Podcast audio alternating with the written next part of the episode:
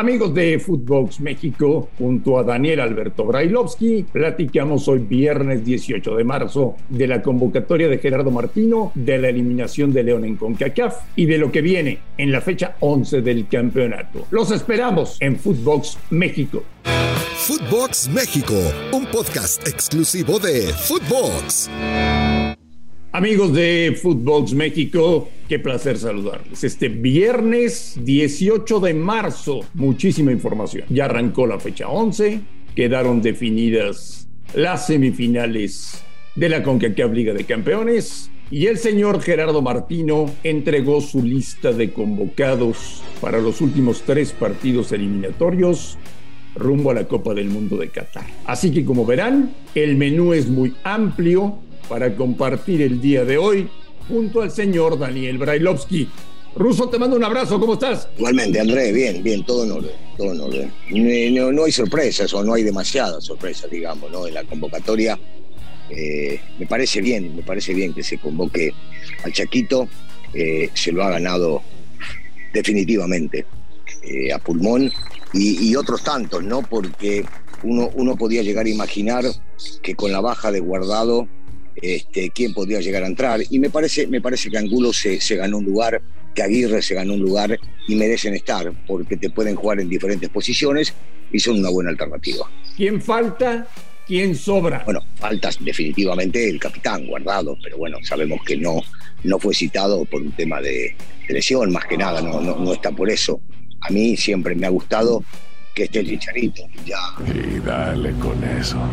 Creo que dejaré de hablar del tema ese porque es un tema que tienen más que nada interno y que solamente ellos saben del por qué eh, no lo está citando al chicharito cuando inclusive hay una baja sensible, en este caso la de Funemori, pero ya, eso me parece que quedó atrás y, no hay vuelta atrás, ¿eh? me parece que no tiene, no tiene regreso de ninguna manera, pero eh, no, no sobra nadie, no sobra nadie, Marín, porque es fácil criticar cuando se hace una lista y decir del por qué, por ejemplo, no está Mozo. Pero ya ahí tiene que ver con los gustos del técnico, a todos o a la mayoría en México. Nos está pareciendo hace tiempo que Mozo merece un lugar dentro de la selección. Pero de repente el técnico busca otras cosas en el lateral en este caso. Y Mozo no le llena del todo o los que tiene cree que le pueden resultar mucho más. Y hay un tema que es sumamente importante y que creo que no se habla el tema de la experiencia, de la experiencia internacional, de la experiencia en este tipo de partidos. Y tendrá que ver con eso que ha citado a jugadores que en su momento uno dice, pero no deberían estar, y sí terminan estando porque termina convocando a gente que a algunos les parecería que no tienen que estar por el bajo nivel que tienen en sus equipos y hoy por hoy sí están dentro de la selección. Entonces, este, yo, yo sigo insistiendo, eh, para, para mi gusto no hay sorpresa. Cuando me hablaba del tema, hablaba del, caso de Gallardo, por ejemplo, que no anda en buen nivel hace tiempo, pero para él es un tipo importante que le puede jugar en dos posiciones, de lateral, de carrilero e inclusive de volante, y es un tipo que ya tiene mucha experiencia internacional y por eso está. Entonces, no, no, no me llama demasiado la atención y me parece bien a los jóvenes que sí. Eh, ¿Sorprende la convocatoria de Reyes, del joven del Puebla? Es que no, porque, porque el chico lo ha hecho muy bien y se desempeña tanto de central como de volante. Y los técnicos a veces cuando buscan alternativas buscan un jugador en su equipo juegue por lo menos en dos posiciones y entonces tienen la alternativa para usarlo eh, en esos lugares. Entonces no, no, para mí, para mí no es sorprendente, no, no, para nada. El chico, el chico realmente lo ha hecho muy bien y mira que en algunos partidos su técnico, el Arcamón, lo ha dejado en la banca y no ha jugado, pero a él, en los partidos que lo vio, le parecía que sí estaba para. te voy a hacer, Ruso, una pregunta complicada. Eh, Ochoa atraviesa un momento muy malo en su carrera, junto con su club. Y Talavera anda muy bien. ¿Se atreverá Martino a cambiar de portero? Yo no creo que Ochoa atraviese por un mal momento personal. No, no estoy de acuerdo con los que de repente si te dijeron o te sugieren eso. Yo creo que sí, el equipo pasa por, mal, por un mal momento. Que haya tenido alguno que otro error lo tienen todos los arqueros, absolutamente todos los arqueros. Este, si se atreverá o no, no, que se atreve, se atreve a hacer lo que tenga que hacer. Pero yo creo que el titular va a ser Ochoa. Y mira que Talavera anda en un nivel, perdón, eh, Andrés, este, mirá que yo, yo, yo coincido que Talavera anda en un nivel superlativo, ¿eh? pero este, acá tiene que ver también con la continuidad y con lo que el futbolista, en este caso Memo, le dio a la selección y le da a la selección cada vez que juega. Russo, ¿te parece que Martino está muy casado con un grupo de jugadores? Digo que los técnicos cuando siempre traen a jugadores que para muchos no andan en nivel y otros no tanto, y cuando lo citan, la palabra es está casado con ellos y lo cita. Y para mí es una cuestión de, de gustos, de personalidad, de saber lo que les entrega, y por eso lo sigue citando. Todos los técnicos en el mundo entonces deberíamos decir que están casados con ciertos futbolistas. Y no es así. No hay un técnico en el mundo que sea tan boludo para citar a un futbolista que no le rinde y que lo puede hacer perder un partido. Si lo cita, yo diría que en vez de casado es convencido de que estos futbolistas les pueden dar algo más. Bueno, pues el orden de partidos es Estados Unidos en el Azteca, Honduras en Honduras y El Salvador en el Azteca.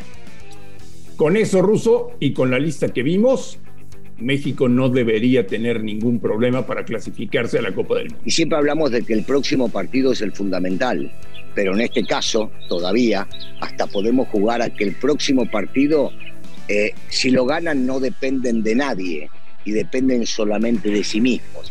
Con una combinación de resultados, si pierden, ya van a tener que estar mirando lo que pasa en otras canchas. Así que el partido con Estados Unidos, aparte de ser un clásico, juega un papel sumamente importante en la continuidad de la selección dependiendo de sí. Te, te voy a cambiar de, de tema, pero de alguna manera va ligado con selección nacional. ¿Viste el partido de León de ayer? Sí, claro, por supuesto. ¿Viste que volvió el grito homofóbico? Me parece que es como, como un reto, ¿no? Para, para John de Luisa y para los directivos.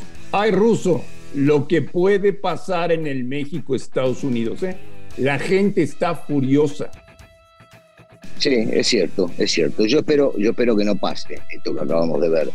Yo si, si pudiera le sugeriría a la gente que entienda que si no le gusta algo que está pasando en la cancha, abucheen a los futbolistas. No que griten eh, lo que no queremos escuchar porque está prohibido por la FIFA y te puede llegar a traer muchísimas sanciones. No te gusta lo que hacen, abuchá. O sea, yo te digo, yo estuve en una cancha jugando eh, muchos años y lo peor que hay para un equipo es que lo abuchees cuando no hace lo que debe hacer en la cancha. El grito homofóbico, ¿a vos te parece que le puede llegar a molestar al arquero rival? No, hoy, como están las cosas, el arquero rival por dentro se ríe porque sabe que hasta pueden suspender el partido y darle los puntos a ellos. No se lo toma para nada y si ellos lo que quieren en realidad es fastidiar a los que no están haciendo lo que deben hacer en la cancha, y bueno, abuchar cuando tienen la pelota y lo van a sentir mucho más que agredir de esta manera algo que hoy está penado por la FIFA. Pero ¿no te parece que la gente ya le está gritando más a los directivos por sus decisiones que a los jugadores por lo que están haciendo en la cancha? Sí, sí, está bien, pero entonces ¿qué hacemos? Nos perjudicamos todos porque los hinchas son los que al final llenan la cancha. Los hinchas son los que al final alientan, los hinchas son los que al final van a terminar yendo a los mundiales. Para meternos con 5, 10 o 30 directivos, hacemos esto que termina perjudicándonos a todos. A eso voy. Hacer un poco de conciencia. Y si quieren, no sé, que canten algo en contra de los directivos, si es en contra de los directivos sin meter palabras que sean perjudiciales para una suspensión. A eso, a eso me refiero más que nada, ¿entendés?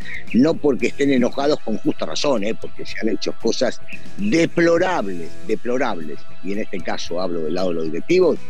Bueno, los jugadores entonces no tienen la culpa. Y menos ellos mismos que se están perjudicando porque los van a erradicar de los partidos y no van a poder agarrar y llegar. Entonces se perjudican a ellos mismos. Para cerrar con el, con el tema de León, eh, otro fracaso internacional para un equipo que tiene muchas ganas de trascender fuera de México y asistir a un Mundial de Clubes y sigue fracasando León a nivel internacional. Después de lo que pasó ayer, Ruso, la directiva de León le debe tomar la palabra a Holland con el tema de la renuncia? No, no, no, porque por lo que tengo entendido esperarían hasta final del torneo venía la evaluación final. Vos fíjate si esto se revierte y termina saliendo campeones del fútbol local. Tiene buenos jugadores. Hay que entender también que el día de ayer tuvieron muchas bajas y de futbolistas sumamente importantes que no les daba para competir como compitió en su momento Pumas hace dos días para revertir ese resultado. No, eh, expresamente a, la pregunta que me hiciste, no, no debe tocarse en el asunto. La directiva de León siempre ha sido una directiva muy seria, muy correcta, deben esperar que termine el torneo y ahí sí sentarse y ver qué está pasando. Pero específicamente en este partido realmente no hicieron las cosas como debían, pero hay que entender que tenía muchas bajas importantes para poder revertir este resultado. Eh, se nos viene fin de semana de clásico ruso. ¿Qué esperas del clásico regio? ¿Y qué esperas del clásico tapatío?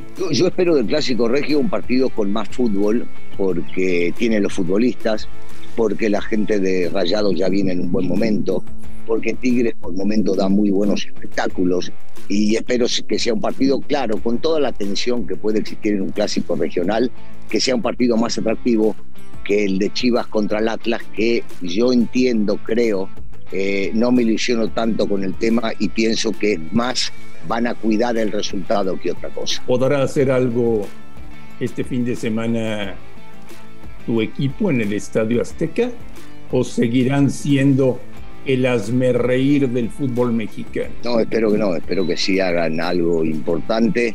Eh, con Tato Lucas es un buen sinodal para poder llegar a revertir o empezar a revertir esta situación, dejar la posición que se encuentran y empezar a luchar para poder llegar a, conseguir una calificación, aunque del otro lado hay buenos futbolistas, hay un gran técnico y si en Toluca se despierta, cuidado, cuidado. Pero, pero sí les tengo fe a los muchachos. Señor Brailovsky, que pase un excelente fin de semana, que lo disfrute, que vea mucho fútbol, que los arbitrajes no se equivoquen, que los jugadores no se lesionen y te deseo de todo corazón que el lunes no estemos diciendo aquí que el América es colero general de la competencia. Yo espero eso. De lo que dijiste no te creo nada, pero yo sí espero eso. Que tenga buen fin de semana, Marín. Abrazo, Rusito. Abrazo. A nombre de Daniel Alberto Brailovsky y de André Marín, esto fue Footbox México. Que pasen un gran fin de semana y aquí nos escuchamos el próximo lunes.